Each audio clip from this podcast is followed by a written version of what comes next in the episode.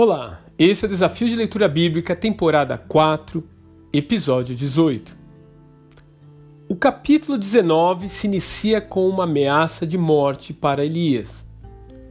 Conhecendo a impiedade de Jezabel, podemos imaginar que essa notificação pode não ter vindo por meio de um oficial de justiça, mas de uma forma mais violenta, como a entrega de um animal esquartejado na porta do profeta ou com a execução de inocentes em praça pública até que alguém denunciasse o paradeiro do homem de Deus.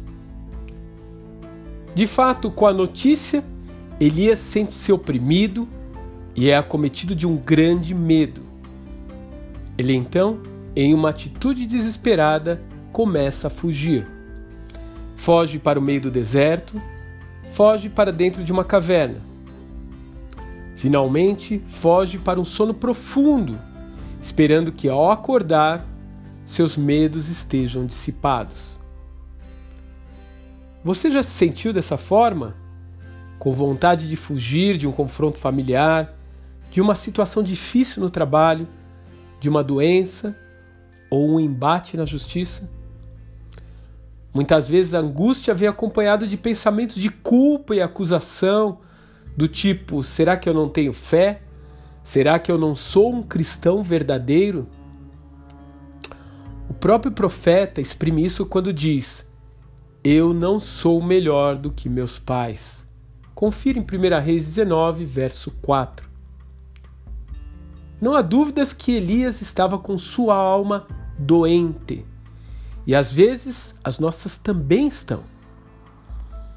Evidentemente, há muitas formas de tratar nossos corações, mas nada se compara ao momento em que o sobrenatural de Deus opera em nós, produzindo cura.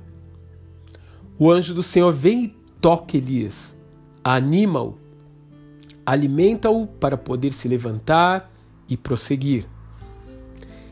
É esse o cuidado que o Pai quer lhe dar hoje ele está à sua espera na porta da caverna, esperando seus passos vacilantes em sua direção.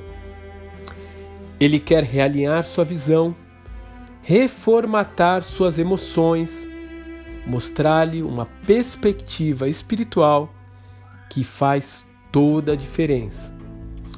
Como ele fez com Elias, o Senhor quer lhe restaurar para dizer-lhe: vá em frente. A sua missão ainda não acabou. Seja mais uma vez um emissário da minha graça por onde você passar. E então, o que você está esperando? Vá, siga em frente. Proclame a glória de Deus na sua vida. Que Deus te abençoe e até amanhã.